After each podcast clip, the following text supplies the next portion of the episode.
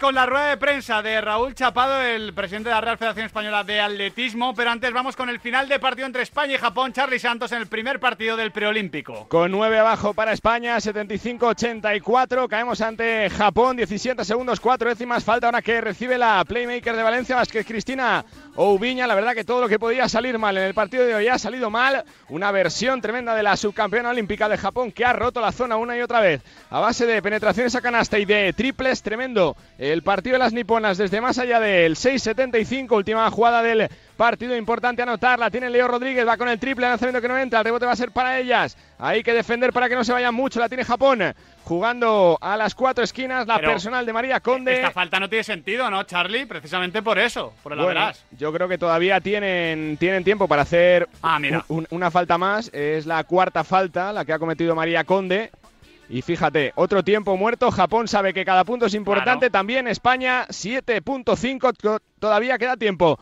para un ataque más. Ni que decir tiene que lo de mañana ante Canadá se ha convertido en una finalísima. Y ojito con el equipo de Víctor La Peña, que no lo va a poner nada fácil. Es un preolímpico bastante tramposo este de Soprón, porque España tiene tiene nivel para vencer a todas, pero como decíamos también puede caer con todas. Son selecciones muy potentes. El primero que no se ha podido conseguir, 7 segundos 5 décimas, 75-84. Caemos de nuevo ante Japón. Lo dejamos ya aquí, Charlie, ¿vale? Porque ahora vamos con la rueda de prensa de Raúl Chapado. Gracias, Hasta Ahora. Venga, nos vamos a escuchar al presidente de la Real Federación Española de Atletismo sobre el caso Mocatir.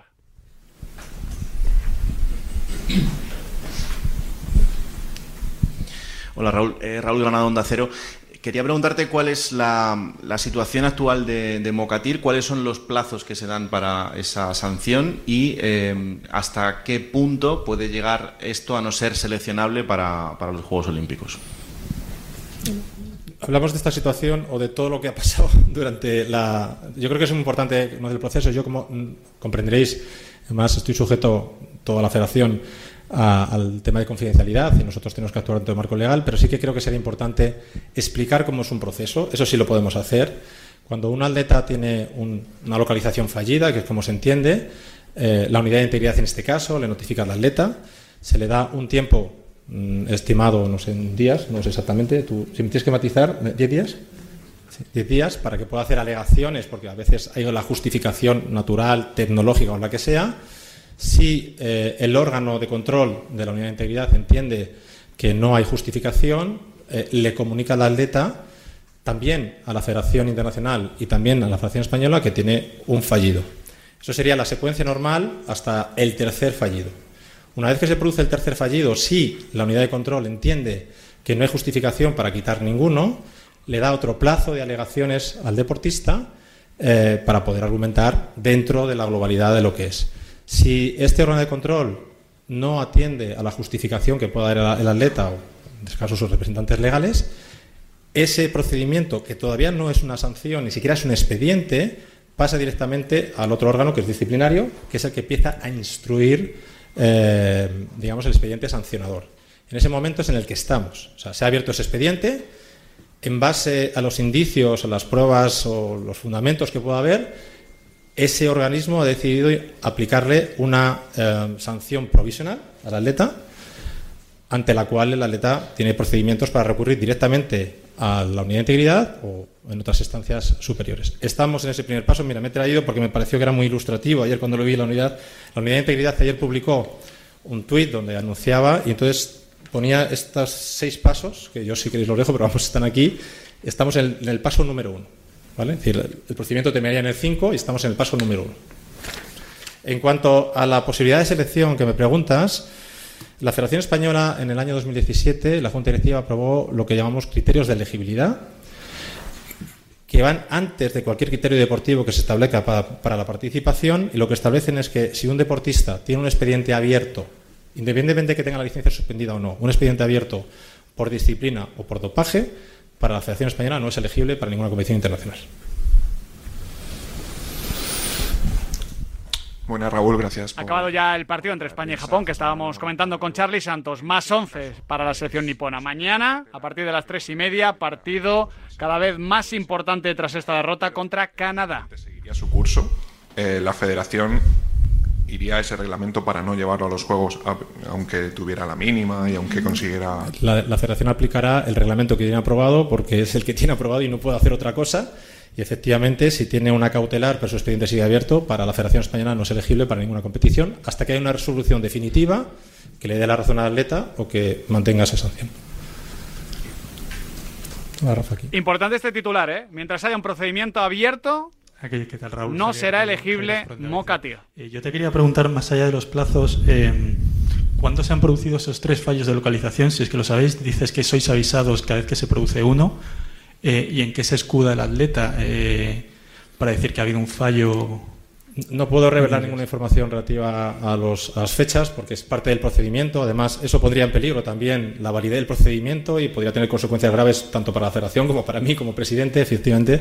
Y no podemos decir las fechas porque es parte del procedimiento. No, no, no puedo revelar esa, esa información. Pero sí, sí estamos informados cuando hay un, un primer aviso eh, la comunicación realmente es para el atleta, pero nos pone en copia tanto a World Athletics como a nosotros, como creo que a la CELAC también, ¿no? Es en el caso que sea internacional. Y, solo simplemente saber si se refiere a un fallo en los tres procedimientos o en los tres fallos o solo a uno de ellos.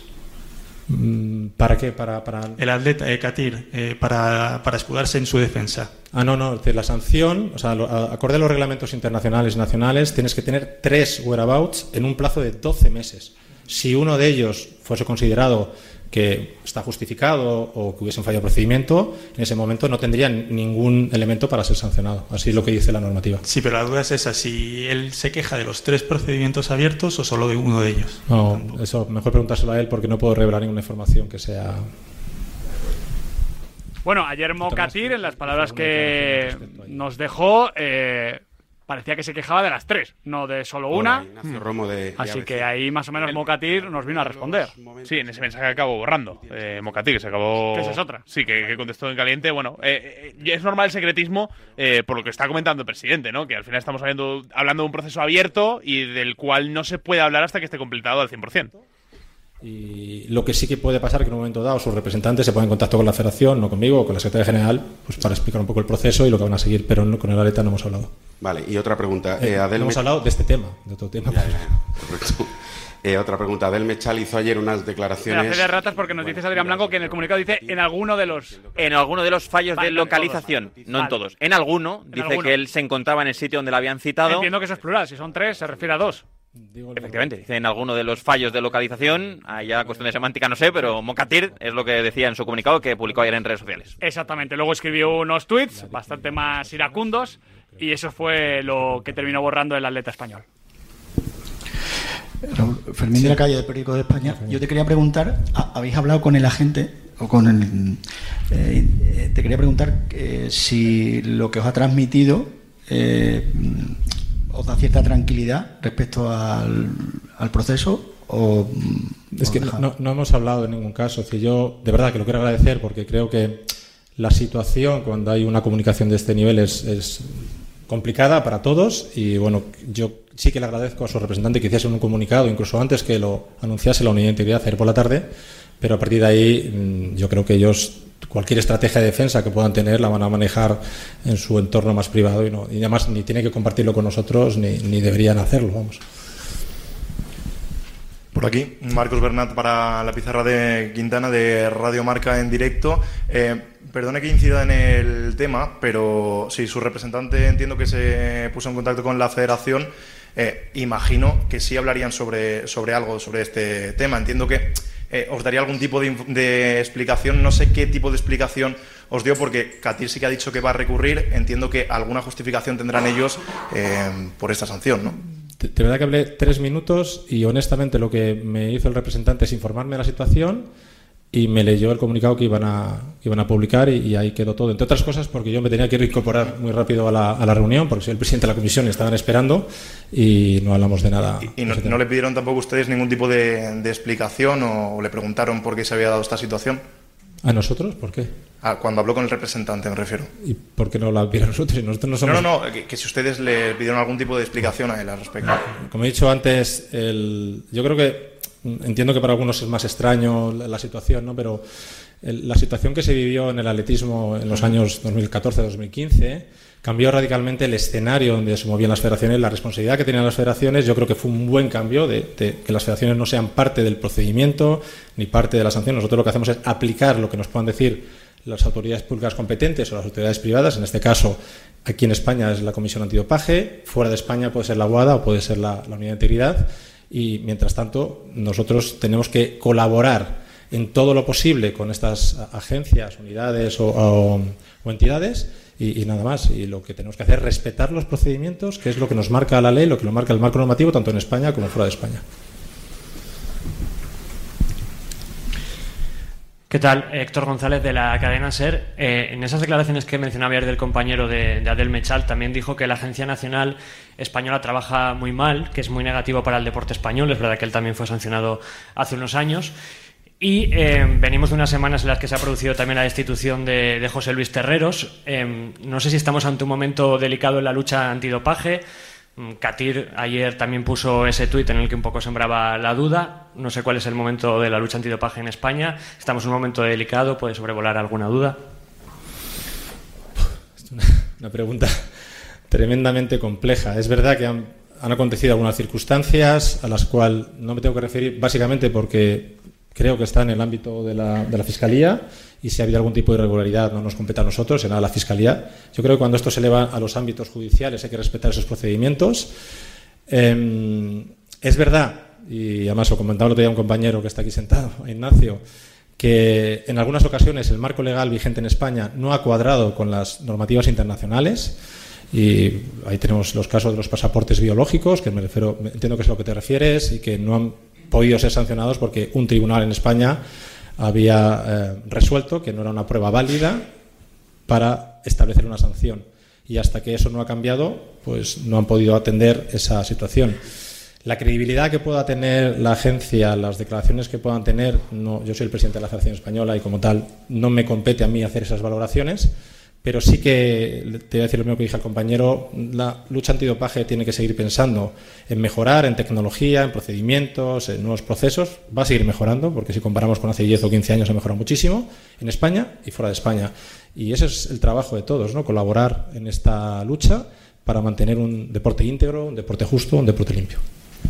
Recordemos, está compareciendo eh, Raúl Chapado, presidente de la Real Federación Española de Atletismo, por la noticia que conocimos ayer, por eh, esa ausencia en tres momentos en el último año de Mocatir para los controles antidopaje. Recordemos que Mocatir fue, Mocatir, perdón, fue medalla de plata en el pasado Mundial de, de, Budapest, también en su día, evidentemente, bronce en Eugene, en el Mundial de 2022, y era una de las grandes opciones de cara a los Juegos Olímpicos de París 2024 atletas tienen la obligación, no solo por ellos mismos. Por el momento actual, porque lo que ha dicho Raúl Chapado es que mientras haya un procedimiento abierto, como el que hay ahora, aunque no se haya finiquitado para mal, pasa a no ser elegible de cara a esos Juegos Olímpicos de París. Aunque consiga una cautelar, que es un también un matiz importante en la declaración. Ahí está el tema. Vamos a escuchar una más de Raúl Chapado y enseguida estamos con la UEFA Nations League, ¿eh? porque eh, hoy se sortea en su categoría masculina. Con los jóvenes, ahora mismo cualquier atleta que quiera un campeonato de Europa tiene que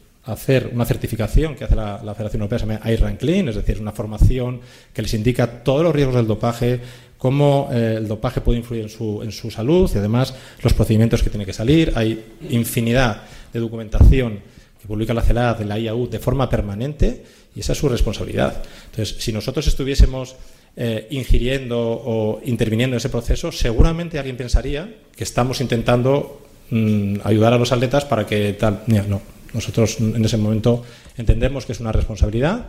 Si algún atleta entiende que hay que mejorar esa formación, pues encantados, pero vamos a seguir trabajando sobre todo con los jóvenes, que son los, que creemos que tenemos un efecto más eh, directo.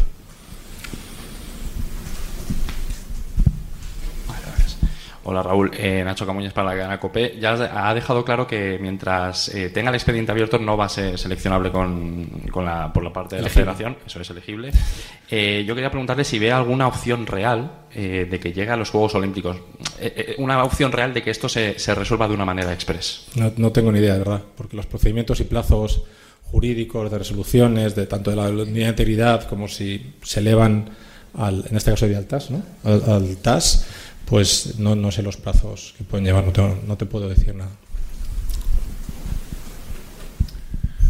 Eh, Raúl, estamos hablando todo el rato del marco legal, de mm, confidencialidad, lo entiendo desde tu postura como presidente, pero eh, quería intentar preguntarte también como persona, ¿cómo, cómo ves todo esto? ¿Cuál es tu sensación eh, ante un atleta que al fin y al cabo no es cualquiera?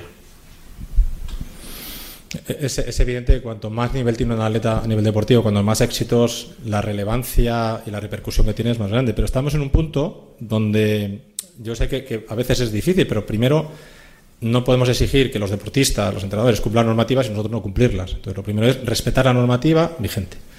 Y en cuanto a la, a la situación que se puede dar, lo que hay que hacer es respetar. Es decir, estamos en un procedimiento a día de hoy, que estamos en la primera fase de instrucción, y igual que pasa en un juicio, las entidades lo que tenemos que hacer es respetar el procedimiento y esperar las informaciones que nos puedan llegar de los organismos competentes, en este caso, ya sea DIAU o ya sea de, del TAS. Pero es que no podemos hacer otra cosa. Las valoraciones creo que se tienen que hacer al final de, las resoluciones, porque al final, si no, sería precipitarte, jugar con la especulación, y nosotros ni tenemos una varita mágica ni tenemos una bola de cristal. Nosotros tenemos que respetar los procedimientos, es lo que se nos dice y es lo que estamos eh, haciendo. Muy bien, Raúl Chapado, creo que en la mayoría de sus intervenciones aclarando lo que va a hacer la Federación Española, que es básicamente aplicar el protocolo mientras haya un procedimiento abierto, aunque haya cautelar, que es lo que ha pedido Mocatir, no es elegible, no es seleccionable para estos Juegos Olímpicos de París 2024 y se dejan las valoraciones aparte hasta que aplique o, o termine el procedimiento porque no es el momento de hacerlas. Me parece Lógico absolutamente certero y sí, sí. absolutamente lógico. Lo que pasa es que a veces la lógica, ya sabes que en el mundo de, del deporte, de, del atletismo, del fútbol, de lo que sea, no, no impera eh, precisamente demasiado. Totalmente, pero al final destacamos otra vez ese titular que ha dejado, que no será elegible hasta que no haya una resolución definitiva, haya o no cautelar, que también es el gran titular ha, de la conferencia. Claro, también ha explicado que si Mocatir logra evidenciar que en alguna de esas tres veces que no ha estado eh, donde tenía que estar o donde parecía sí, que no ha estado estar. disponible para el control. Básicamente, en Cristiano, eh, bueno, puede demostrar que sí o puede que demostrar que hay un error de procedimiento. Se cerraría el protocolo porque son tres en un año, básicamente. Sí, al final eh, estamos hablando de una noticia que estaba muy nueva. Necesitábamos esa versión de la Real Federación Sí. Española de Atletismo Ha hecho y ya bien en hablar rápidamente. Eso es. Ayer estuvo eh, hablando con World Athletics y demás, y hoy eh, bueno, dado esta rueda de prensa, sigue dando esta rueda de prensa. Si hay algún titular, aunque yo creo que ya no, después de todas las preguntas de nuestros compañeros en los siguientes minutos, pues conectamos con Marcos Bernat. Nosotros ahora vamos a echar un ojo al sorteo de la UEFA Nations League, que, bueno, creíamos que iba a ser en horario Pizarra de Quintana. Ya veremos. Sí, sí, sí. Ya veremos, porque claro, hay cuatro ligas. Nosotros estamos en la Liga A. Mm. Somos campeones, de hecho. Somos Vigentes cam- campeones. Los campeones de todo. Dirás, se empezará por la Liga A. Pues No. no. No, no, no, se empieza por la Liga D. Ya tenemos grupo 1, Lituania o Gibraltar, San Marino y Liechtenstein. Aquí somos pro San Marino, ¿no? Sí. Sí, la Uruguay, de Europa, ¿no? la Uruguay de Europa. Hombre, somos muy Gibraltar tiene seleccionador uruguayo. no es broma, ¿eh? No es broma. Grupo 2, Moldavia, Malta y Andorra. Bien. Aquí Suena bien. Con, Aquí con con Andorra, otro país hermano, ¿no? Mm, eh, con Moldavia. Eh, no, sí, país hermano, sí. Es que. mm, Sí, somos Cami-. Hombre, cuando el Santa Coloma lo hace bien ahí en la Sí. fase previa. Sí. Y Lefons Lima, ¿eh? Por Spursito. Nah. El único país hermano que hay es Portugal. Portugal. Sí. Sí. Exactamente. Eh, no sé si Grecia lo consideráis eh, país hermano. Sí, hombre, está- la, la reina. Se está, claro, claro, la reina, es verdad. La, la- la reina. mm, eh, Sí, que- emérita. Muy bien, muy bien. Eh, bueno, en todo caso, como se está sorteando la Liga C, eh, quien ha salido como mano inocente, Georgios Karagunis, ¿eh? Hombre. Oh. Mito. Estamos aquí. Claro, eh, con la 20 Liga- años después de, de su momento de gloria. Estamos aquí con la Liga C, luego viene la A, B, luego viene la A, evidentemente. Bueno, evidentemente para, para la UEFA. eh, vamos a estar muy atentos, pero hay un par de cositas que contar. Aunque antes se me ocurría, claro, eh, tú eres, o mejor dicho, Alex de Llano Cuidado. es el copresentador emérito de la Pizarra de Quintana, Copresentador emérito. Se lo- sí, se lo podríamos trasladar a ver qué le parece. ¿no? Hombre, te lo, lo tendría que decidir él, ¿no? Él no, él no, eh, eh, él mejor que no decida. Sí, yo, yo, yo sé que la democracia y tú hay veces que os peleáis, ¿no? Sobre todo cuando te toca mandar a ti, pero, pero bueno, yo se lo preguntaría a Alex de Llano. Lo, lo que pasa es que Alex Diano no abdicó. Alex Claro. se fue fuera directamente. Claro. Le- Se, se le echó. No. Hizo la de Amadeo de Saboya, ¿eh? Es broma, es broma. Bueno, el caso, UEFA Nation League somos los actuales campeones en categoría masculina, ojalá también en categoría más eh, femenina, porque eso significará encima que estamos en estos Juegos Olímpicos de 2024, de los que estamos hablando, solo que en el clave atletismo y en clave una mala noticia, la de Mo Katir. Categoría masculina, UEFA Nation League. Hay cambio de formato, un, un leve cambio Sí, de formato, pero que vuelve a ser para sacar perras. Sí. No nos engañemos. A ver. para más pasta. A ver si os gusta. Eh, No recordamos, nos gusta. Liga A. No nos 16 gustan los cambios. Cuatro grupos de cuatro. Sí. La peor baja y la mejor va a la Final Four. Esto es como estaba hasta ahora. Así España ganó la última eh, Final Four de la Nations de League. forma brillante e incluso diría abultada. Bueno, brillante, brillante lo podemos discutir. Abultada también. Bueno, eh, lo que se va a introducir ahora es que todos los segundos clasifiquen, ¿vale? Para jugar una ronda de cuartos de final que se va a jugar en un parón como este de marzo, que tiene partidos amistosos. O sea, se van a cargar más partidos amistosos para meter un partido oficial que serán los cuartos de final de la Nations League, de la Liga A, que también se va a jugar en la Liga B y la Liga C. Básicamente son cuatro grupos de cuatro, se meten los dos primeros. Exacto. Y los que la- ganen. de hecho, es como la Eurocopa antigua.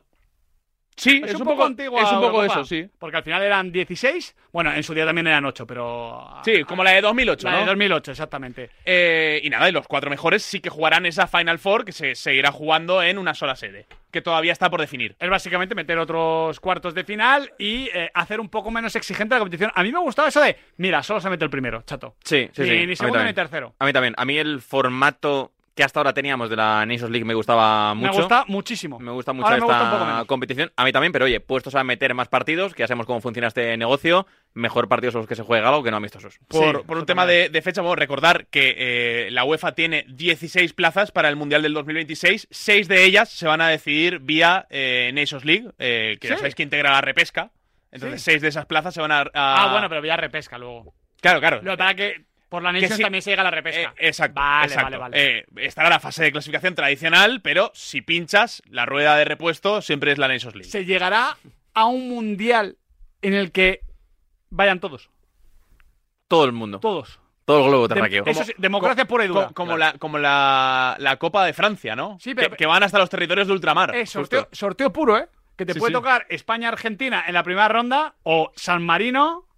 Y- eh, bueno, ahora que dices lo del sorteo puro, eh, España sigue teniendo una excepción en los sorteos. Que es que sigue sin poder jugar contra Gibraltar. Que sea un partido de alto riesgo. No puedes jugar contra ti mismo. Duro esto, ¿eh? Duro. Eh, Bueno. por cierto, en, en este, en esta Liga C eh, sí que hay una restricción bastante importante, eh, que es la de eh, Azerbaiyán y Armenia, que Sí. tienen una... Y digamos que lo de Gibraltar y España de jijijaja.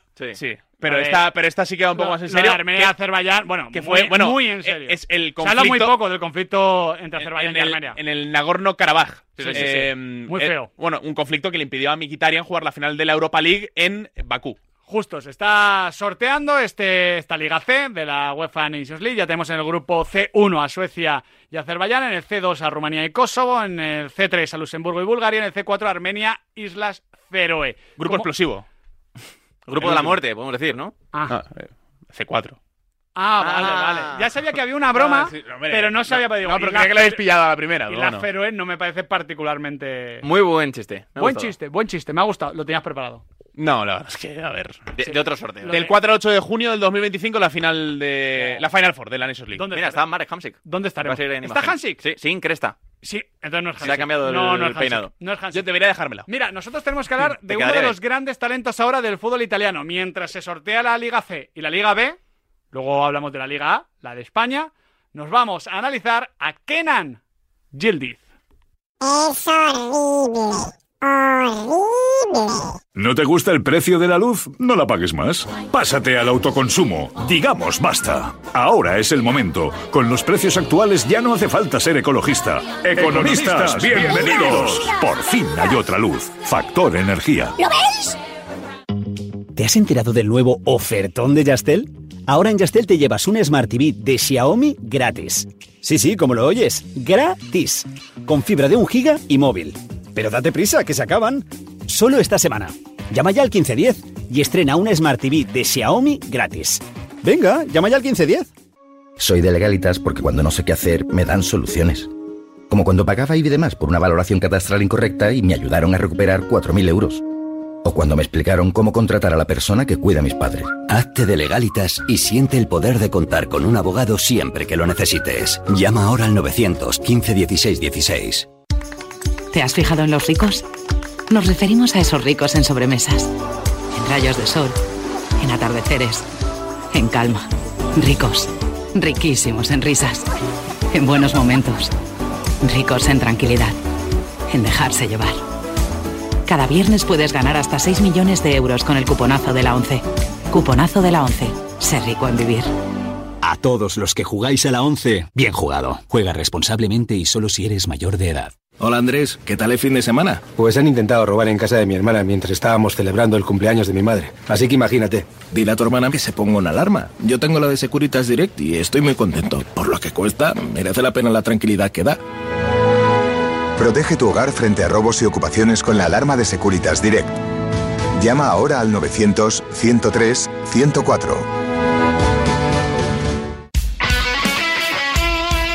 El deporte es nuestro. Radio Marca.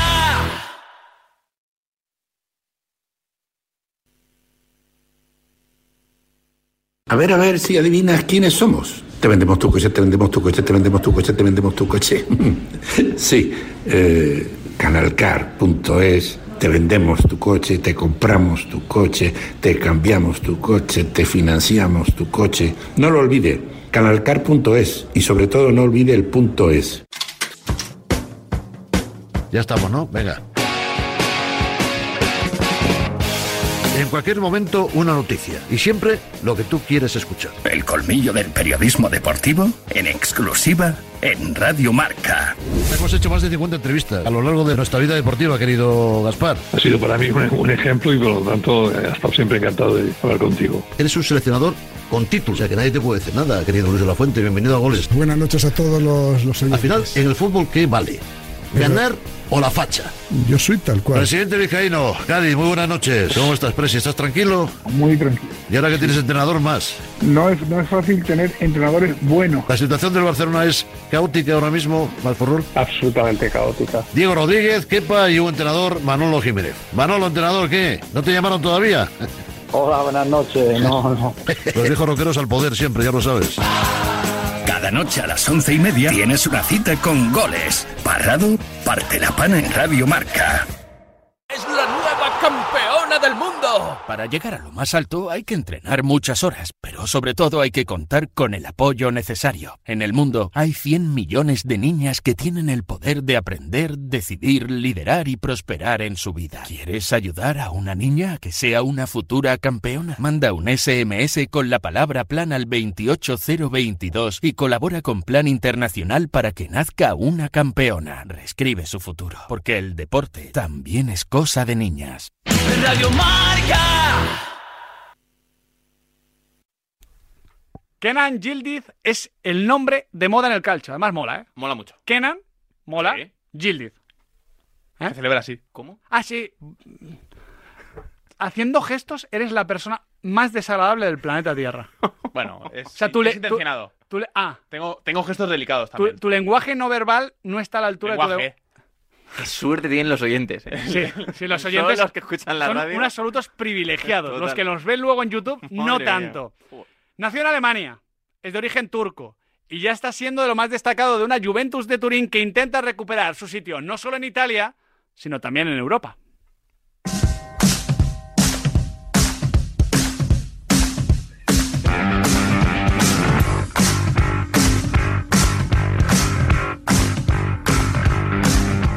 Seguimos pendientes del sorteo de la Nations League. Todavía no es turno de, de la Liga A. Están todavía. ha entrado Kolarov ahora, ¿eh? Están con los vídeos del grupo B, así que en ese sentido no hay ningún tipo de problema. Cuando esté el sorteo para la selección española de esta nueva Nations League, pues lo daremos aquí en directo. Sí, lo contaremos.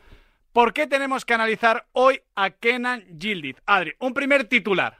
Es un futbolista que mola mucho. Más allá del nombre, uno lo ve jugar y dice, uy, este chico tiene cosas. Solo 18 añitos, como tú decías en la introducción, nació en Alemania, pero internacional absoluto con Turquía. Sí. Y algo tendrá para haber convencido a Massimiliano Allegri de estar jugando tanto. De hecho, su primer gol con la selección absoluta turca se lo marcó a Alemania. Un golazo por la escuadra. En un estadio Impresionante. lleno de turcos. Sí, Que- estas que no es cosas que, cosa. que tiene el fútbol en Alemania también. Eh, es un chico que empezó siendo suplente esta temporada en la Juve, es que tiene 18 años, Un chaval. que ya es titular y que ha sido apadrinado por Alessandro Del Piero. Oh. Y esto me gusta. Primero porque Kenan Gildiz es un poco un fantasista, ¿no? Esto que llamaban en Italia ese enganche, ese número 10, ese Francesco Totti, por ejemplo, ese Roberto Baggio, en su me- Mm. medida también el primer Alessandro Del Piero. Eh, he leído, leí en la gacheta, Nahuel, que Del Piero eh, le escribió un privado por Instagram Mm. a Kenan Gildiz. Sí, sí, sí, esto es Cu- verdad. Esto cuida- existe. O sea, ellos tienen relación. Claro, pero cuidado los privados, los privados de Instagram de Kenan Gildiz. Tiene que tener... O sea, quiero decir, su bandeja de entrada tiene que ser Bueno, eh, un le- chico le- 18 le- años, famoso, Sí, bueno, guapete. Le, le han, guapete eh, tampoco. le han inventado hasta una relación ficticia. En, en ¿Ah, la sí? crónica en rosa, eh, ¿Ah, con sí? una cantante estadounidense que se llama Madison Beer. Ah, sí, sí. pero, pero con un vídeo absolutamente fake, pero bueno. Bueno, eh, cosas que pasan. 7 millones de impresiones el tweet. La relación con Alessandro del Piero no es falsa, le escribió por Instagram, luego llamaron o se llamaron por teléfono y dice la gacheta que ahora después de cada partido charlan y eso está sí, guay. Se, se llevan muy bien. eh, claro, eh, Kenan Yildiz, generación 2005, a Del Piero lo vio jugar poquito. Muy poquito. Sí. Pero eh, él ha hecho mucho por integrarse en la Juve, por conocer quiénes son eh, esas figuras de referencia Sí. de la historia de, de la Juve. Habla de Del Piero, de Zinedine Zidane, también de Cristiano Ronaldo, con el, con el que comparten cierta Sí. mentalidad. De hecho, eh, Nahuel, eh, lo, lo hacías tú, sacando la lengua, Sí. como Pinturiquio, Sí, como el Del. Piero. Eh, es curioso porque tiene un vídeo en YouTube, eh, la Juve, con todos los goles que ha marcado Kenan Gildiz, eh, que llega en 2022, o sea que ha llegado hace nada, pero tiene goles con el Primavera, en la Serie C, en la Serie A. Los primeros goles no los celebra así, No, como no. Del Piero. Es una cosita más... Él, él dice que eh, Kenan Mal de dice, ahora. dice que es un guiño a ya no solo a Del Piero, sino a la Juve en general, ¿no? Me que gusta. sabe que es, que es una celebración que la gente disfruta en, Me gusta. en Turín. El caso es que llega en 2022 y llega procedente de la cantera del Bayern. Lo que pasa es que aquí hay una historia curiosa. Sí, él eh, no termina de, de destacar o, o no cae en el momento justo, ¿no? Que esto pasa a veces. Eh, es cierto que es una generación, esta última del Bayern, con mucha competencia ahí. Mm. Eh, está el ejemplo de Paul Banner, que es un futbolista eh, por el que se apuesta mucho desde, el Bayern. Eh, claro, a la hora de decidir esos primeros fichajes, claro, lo- la mayoría de, de scouts van al Europeo Sub-17. Él se lo pierde por lesión. Hay que recordar que Kenan Gilliz es eh, de la generación de Arda Güler en Turquía. eh, y también hablamos de él porque tiene ese potencial para ser uno de los jugadores revelación de, de la Eurocopa, pero en ese escaparate no estuvo. En ese escaparate no estuvo. Claro, en Pasa Alemania. un poco más bajo el radar, ¿no? Sí, en, en Alemania las grandes canteras no se fijan mucho en él. La selección tampoco apuesta por él para jugar con, con la selección. Él eh, es de, de padre turco y de madre alemana. podía representar a cualquiera de las dos selecciones. Y la Juve, con Mateo Toñucci, en la hora director Sí. deportivo del Granada, entonces trabajando en la Juve, eh, dice, bueno, este chico tiene potencial. Y tal cual llega la Juve y descubren el potencial que tienen, Vincenzo Montella, actual seleccionador turco, dice, no, no, este chico tiene que venir con nosotros. Me parece muy interesante esto. Primero, es una pena que Toñusi no estuviese ya en el Granada, porque Hombre, hubiese sí. sido un pelotazo brutal. Y segundo, porque es un chico, luego lo contaremos, que puede formar parte de uno de los ataques más chulos de la Eurocopa, porque Turquía tiene mucho talento y porque, hombre, Arda Güler es un bowler, ya sabéis que me gusta decirlo a mí. Tocamos madera, ¿eh? Tocamos madera. Y Gildiz es un bowler, es un fantasista, es un media punta que se acuesta más a banda izquierda, que tiene una muy buena diagonal con la diestra y que tiene muchísima creatividad, Adri, porque para empezar a analizar cómo juega eh, Gildiz hay que hablar de eso, que es un futbolista genial. Sí, él está jugando como segundo punta en la Juve de Massimiliano Allegri, 3-5-2, 5-3 cuando defiende. Sí, además es que le va del carajo, porque es esa doble punta de los de toda la vida. Un 9 muy 9, Justo. Dusan Blaovic, Exacto. y un segunda punta, Milik. fantasista, que es el eh, Kenan Gildiz. Y ahí es donde se mueve él. Claro, hablamos de un atacante con una naturaleza bastante vertical. Es un futbolista al que le gusta mucho asociarse, bajar a recibir para asociarse, pero cuando recibe se da la vuelta y enfila a portería. Va como un cuchillo, con una muy buena conducción. Algo que me gusta de él, más allá de esa creatividad para filtrar pases, Mm. que la tiene en el tercio final del campo, es que es autosuficiente. Es un jugador que tiene capacidad para generar Tiene cambio de ritmo, ¿eh? tiene cambio de ritmo, le pega muy bien con las dos piernas. Sí. Es diestro, pero maneja muy bien también la pierna izquierda. Y dentro del carril central, sin ser un futbolista especialmente rápido, porque no es un cohete al espacio, ni tener el regate de un extremo, tiene ese desborde, tiene esa conducción. es un enganche. Y es capaz de llegar arriba para finalizar. Es Se que suele Del decir a Piero que- es el, el sí. ídolo, digamos, pero el futbolista al que se parece y que la Juve no tenía desde que se fue es eh, Dybala. Sí, es, un poco esa idea, es un poco esa idea. Iba a decir que Incluso ese carisma. llevamos hablando muchos años de que el enganche está en vías de desaparición. Sí. Y es verdad, aunque el fútbol turco, turco-alemán, proveyó uno de los últimos grandes dieces, que es Mesut Özil. Yo creo que es un jugador diferente a Mesut Özil en este sentido. Eh, no es tan pasador, eh, no es tan... eh, me parece un jugador diferente. A este le veo más...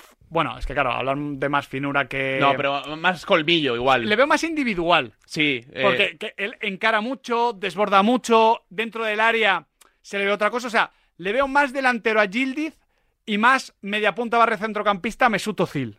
De acuerdo, sí. Sí, sí, me parece buena pero, distinción. pero al final, esta posición de, de segundo delantero se la descubre la Juve, se la descubre eh, Paulo Montero en el equipo Primavera, eh, pero él normalmente juega acostado en la banda izquierda Sí. y hace la diagonal que tanto le gustan a, a los extremos a pie cambiado, ¿no? De meterse, de saber que te la va a hacer, pero tener el colmillo y la rapidez para poder hacerlo. Ahí es donde juega con Turquía. Venimos de un partido de la Juve. A ver, eh, chungo, porque nos pusimos, venga, vamos a ver el Juve Inter primero para ver al Inter contra el Atlético de Madrid, ir preparando la previa, eh, el contenido de Lautaro y de, y de Marcos Turán que tenemos preparado, eh, etc, etc, etc. ¿Mm? Y de paso vemos a Kenan Gildiz. Bueno, a Kenan Gildiz no le vimos. No, no, no. Es O sea, verdad que el contexto de ese partido no, Claro, no la. Juve, la Juve de Massimiliano Allegri no es la más propositiva del No, mundo. no. El Inter tuvo mucho la pelota. Sí que me pareció interesante que ante la falta de balón de la Juve y la falta, bueno, es que el fútbol no le llegó ni a Blaovic ni a Gildiz. Hmm. Gildiz vino a recibir, muchas veces se pegaban de izquierda con Kostic, lo que para que se solapaban. Bueno, él intentaba acercarse y no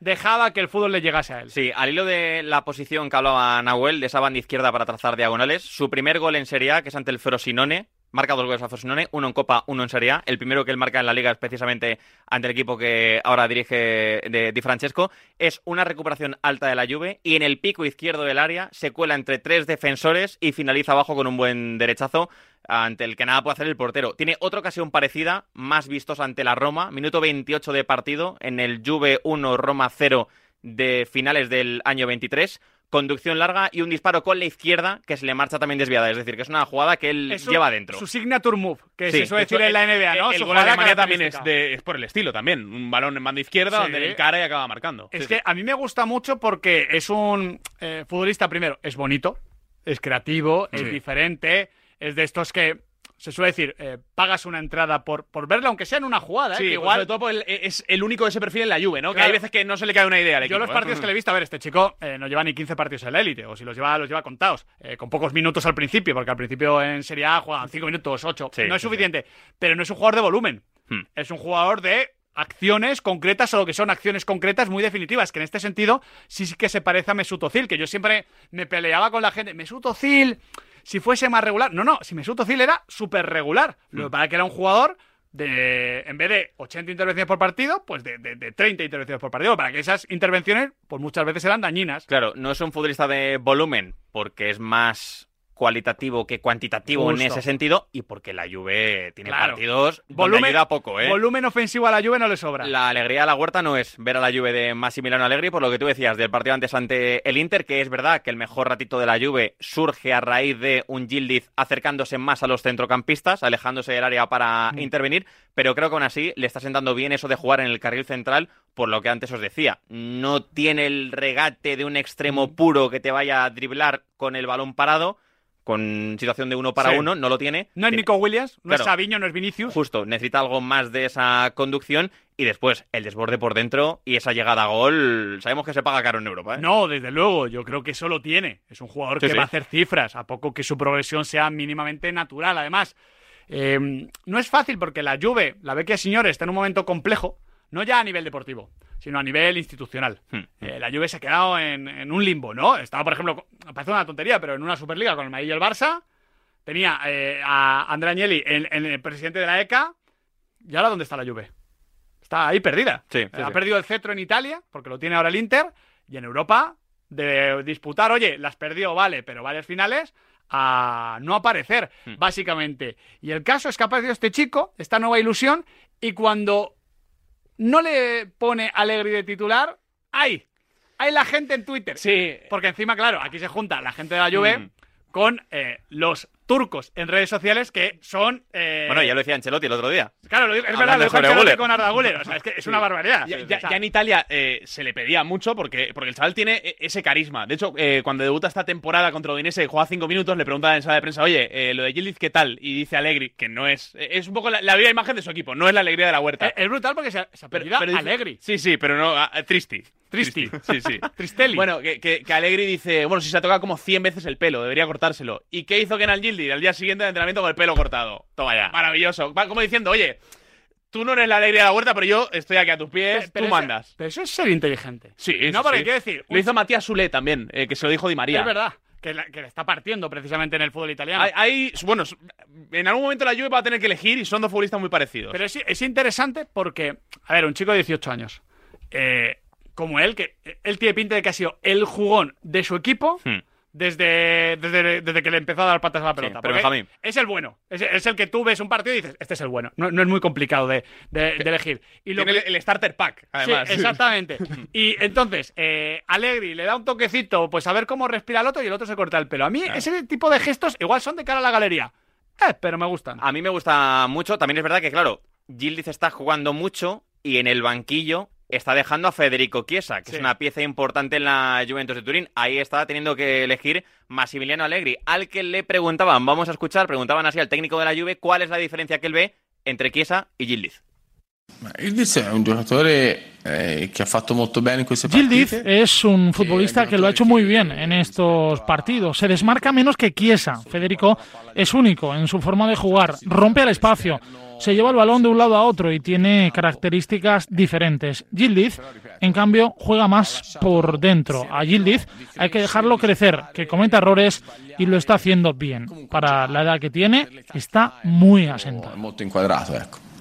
Me gusta el discurso de Maximiliano Allegri. La comparación Chiesa-Gilid no tiene sentido. O sea, son jugadores con, con almas completamente diferentes. diferentes, Pero es que al final el 3-5-2, No, claro. Chiesa no te cabe en la banda, No, no. Tampoco es eso. Sí, y dicen, pero- oye, eh, con Blaovic, que es el nuevo titular, tendrá que jugar alguno de los dos. No, no, eso está claro, pero te quiero decir que las diferencias entre Chiesa y Gilid, con ver 20 minutos a cada uno. Claro, a, fa- a favor de Gildiz, eh, en Italia la crítica te dice que, oye, que es que Gildiz hace mejor a Blaovic, que no estaba brillando tanto. Le encaja bastante Entonces bien. empieza a jugar. Claro, Gildiz, todo ese mal timing que tuvo en Alemania eh, lo ha tenido en la Juve. Empezó a marcar Blaovic. Claro, eh, empieza una racha también de partidos ganados para la Juve, entonces el chico pues coge más relevancia dentro de- del equipo. Pero claro, Chiesa ha estado con esos, eh, esas molestias físicas que Sí. después de la Euro son recurrentes para él. Eh, claro, la alternativa puede ser que la doble punta sean Chiesa y Vlaovic, con Gildiz siendo el tercer centrocampista una especie de 10, o quitar esa, esa línea de 3 y jugar con un 4-3 un poquito más clásico. Aspectos a mejorar, Adri.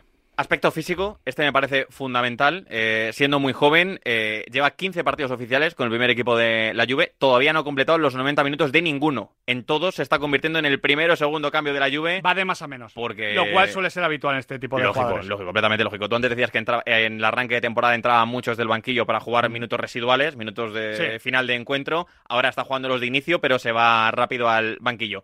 Toma de decisiones, esto sé cómo lo vais a decir, que lo comentamos de todos los jóvenes, pero es que es obvio. O sea, al final es un futbolista que antes lo comentábamos, va con el cuchillo entre los dientes. Lo bueno es que se le ocurren buenas ideas. Tiene buenas ideas, pero a veces se precipita y A- tiene que medir aquí hay mejor un ahí. matiz que lo hace Vincenzo Montella que dice que, eh, que le gusta abarcar de más. Eh, dice, tiene que mejorar su toma de decisiones. A veces le gusta hacer todo y ser decisivo, pero claro, muchas veces, Claro, sobre todo es cuando eres un rol más secundario, Claro, y es el jugón del equipo. Y va en la eso. personalidad de eso, del propio jugador. Eso será positivo a futuro. Claro, y yo esto que comenta Montela lo voy a hilar con la tercera cosa que creo que debe mejorar este chico, la lectura del juego. Es un jugador que vive mucho entre líneas, que va a hacer carrera entre líneas, pero tengo la sensación de que todavía no lee bien los espacios. Se quiere acercar más a la pelota Hmm. que ocupar el espacio donde más daño va a hacer al rival. Justo. Y acercarse más al balón también lo acerca más al defensor rival. Y ahí Y esto es interesante porque si se sabe ubicar bien, tiene un muy buen giro. Exactamente. Este chico cuando gira ya sale porque tiene cambio de ritmo. No es, no es el más potente del mundo, pero tiene cambio de ritmo.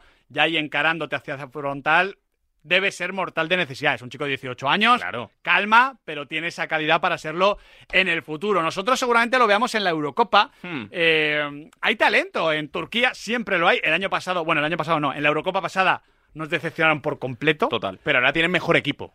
O al menos una generación que promete ser muy ilusionante para el futuro. Simplemente porque eran Gildit y Arda Guller. Bien, pero es que aparte hay nombres muy molones. Sí, eh, hay un 9 que ha surgido ahora en Besiktas, se llama eh, Kilic Soy, eh, que tiene bastante buena pinta.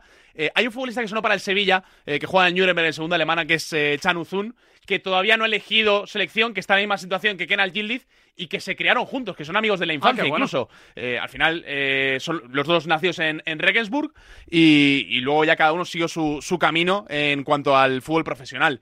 Eh, más allá de eso, eh, futbolistas que ya venimos con... Khan, el del Dortmund. Sí, eh, eh, el de Fenerbahce, eh, eh, Kadioglu también. eh, o sea, es que son futbolistas. Eh, sí, el del Lille. Sí, y, y bueno, y el líder espiritual de todo el equipo, que es eh, Chalanoglu, que tiene muy buena relación con Vincenzo Montella y que está siendo un poco el encargado de poner orden en una selección que muchas veces es caótica. Ojalá sea caótica, pero para bien. Sí. Oye, que cometa el Chen de turno, el Soyunchu de turno, que además los hemos tenido aquí, o bueno, a Chen le seguimos teniendo. Que cometan los errores que quieran, pero que nos alegremos con los de arriba. Sí, sí, sí. Que tienen no van a talento- faltar para Tienen talento para igual eh, marcar eh, eh, eh, ¿Cómo se llama este chico? Eh, Cheki Chelik, Mm. el, el chico que estaba en el, en el Lille que, que lo fichó la Roma. La Roma, Sichi también, el futbolista del Lille. Exactamente, no, tiene una generación que mola.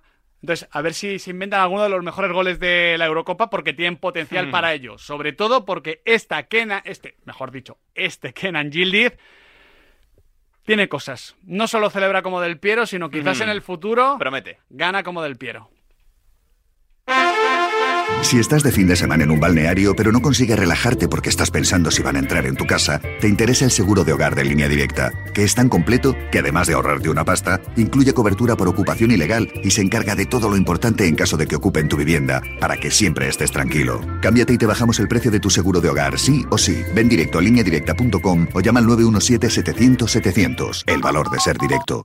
Es horrible. Horrible. ¿No te gusta el precio de la luz? No la pagues más. Pásate al autoconsumo. Digamos basta. Ahora es el momento. Con los precios actuales ya no hace falta ser ecologista. Economistas, bienvenidos. Por fin hay otra luz. Factor energía. ¿Lo veis? Mantén tu colesterol a raya con Oxicol y su fórmula con monacolina K y berberina. Una cápsula al día es todo lo que necesitas para ayudar a mantener unos niveles de colesterol adecuados. Oxicol, porque cada latido cuenta. Y recuerda, encuéntralo en tu farmacia. Tenía que ser de Kern Pharma. Te quiero, mi amor, mi pastelito, mi bombón, mi galletita, mi bollito, mi bizcochito. Uy, pero qué hambre más tonta me ha entrado así de repente. Hay mucho amor dentro de ti, como en el cupón diario de San Valentín de la 11, porque podrás ganar 500.000 euros y además si entras en cuponespecial.es podrás conseguir experiencias únicas que te enamorarán. Cupón diario de San Valentín de la 11. Bases depositadas ante notario. A todos los que jugáis a la 11, bien jugado. Juega responsablemente y solo si eres mayor de edad. Hola Andrés, ¿qué tal el fin de semana? Pues han intentado robar en casa de mi hermana mientras estábamos celebrando el cumpleaños de mi madre. Así que imagínate. Dile a tu hermana que se ponga una alarma. Yo tengo la de Securitas Direct y estoy muy contento. Por lo que cuesta, merece la pena la tranquilidad que da. Protege tu hogar frente a robos y ocupaciones con la alarma de Securitas Direct. Llama ahora al 900-103-104. Ya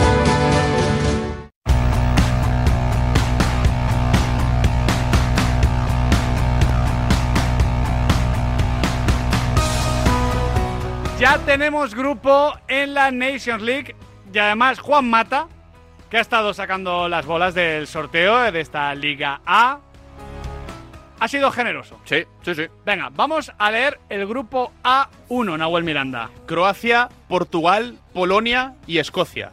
El grupo A2, que para mí es el de la muerte. Sí, tiene toda la pinta con Italia, Bélgica, Francia e Israel. Grupo A3. Países Bajos, Hungría, Alemania y Bosnia. Y nuestro grupo, el A4, donde no esperéis encontrar a Inglaterra, que todavía no la hemos nombrado, porque cayó, descendió. Descendió en el grupo de la muerte en la anterior edición de la nuestro League. a la Liga B. España, Dinamarca, Suiza y Serbia. Buen Grupazo. grupo, ¿no? Grupazo. Buenos viajes, Un eh. grupo. Hay que tener cuidado con el grupo, ¿eh? A Sí, mí- bueno, pero es un buen grupo.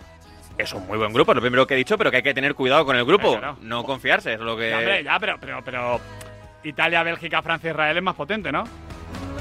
Luego, el- es un grupo, el- sí, también. el- es- el A3, Sí, sí, sí. el Pero, A3. oye, eh, diciendo que Suiza siempre te lo pone difícil. Serbia creo que es una selección complicada. Y Dinamarca fue la revelación de la última Eurocopa, es lo que estoy diciendo. ¿Te ¿No, no me compras el argumento? A mí me parece que hemos tenido suerte. Siendo, esto es la élite, es la Liga A, o sea, no te pueden tocar bicocas. Oye, yo, Ya, ya, bueno, yo- yo tengo la un sensación... grupo para tener cuidado, te estoy diciendo simplemente. Yo no, sé, yo no sé en cuántos grupos habrá coincidido ya eh, Suiza y Serbia, que acaban siempre juntos en todos los mundiales. Hombre, el España-Suiza Que también. tienen, que tienen un historial complicado. Hay Sí. muchos futbolistas de origen albanés en la Sí, selección suiza. O de, o- Lo- o de origen kosovar. Sí, sí. el- el- O de los dos. Las celebraciones de Shakiri contra Serbia, por, Por lo que sea, no, no sentaron bien. El grupo A3 es el grupo de las finales de Mundial. Eh, tenemos, tendremos Alemania, eh, Hungría y una Alemania Países Bajos. Eh, creo que es el grupo donde más finales de, Mundial podemos juntar. Y el grupo A2, es que han enfocado la cara de Domenico Tedesco, el seleccionador de Bélgica, y no, no le estaba haciendo mucha gracia el sorteo. Es un grupo bonito. Mejor hubiese sido un España, Hungría, Polonia, Bosnia. Creo que hubiese sido un grupo más sencillo, pero igual para Miguel Quintana no. Para No, Miguel yo, Quintana- yo- yo quería el Moldavia-Malta-Andorra. de- No, eso de- están en otras divisiones. Hay que ir Ah, al, al bombo. Hay que, hay que gestionar el viaje Diga. al pequeño Maracaná, ¿eh? Pero, pero, ¿tú, ¿tú cuál querías? ¿Tú cuál querías? Te lo acabo de decir. ¿Hungría? España, Hungría, Polonia y Bosnia. Oye, en, en, en Serbia Hubiese sido un grupo, te hubiese dicho con ese grupo, oye, mira qué bien, qué asequible. Joder, con el que nos ha tocado ahora pero- te digo, oye, Del cuidado. 1 al 10, ¿qué dificultad le pones? Un 7. Un 7, de verdad, ¿eh? Pero, y, y lo que Oye, podía- que, que- que España tampoco, vamos a ver, a ver si ahora la selección Bueno, española oye, va a ser, bueno, vamos. campeones. Oye, sí, claro, lo sé. A ver cuántas veces vemos el reportaje de el botellazo a Juanito en Belgrado, ¿eh? Siguiendo este grupo de la Nations League. Bueno, ya tenemos grupo de la Nation. ¿Recuerdas, Nahuel Miranda, cuando se disputa? Sí, se disputa eh, después de la Eurocopa, evidentemente, y será, bueno, a partir el, del 4 al 8 de junio del 2025 en la Final Four. Gracias, Nahuel. Abrazo grande. Gracias. Adrián Blanco. Nosotros nos despedimos, os dejamos aquí con Pablo Parra en Radio Marca, la radio del deporte.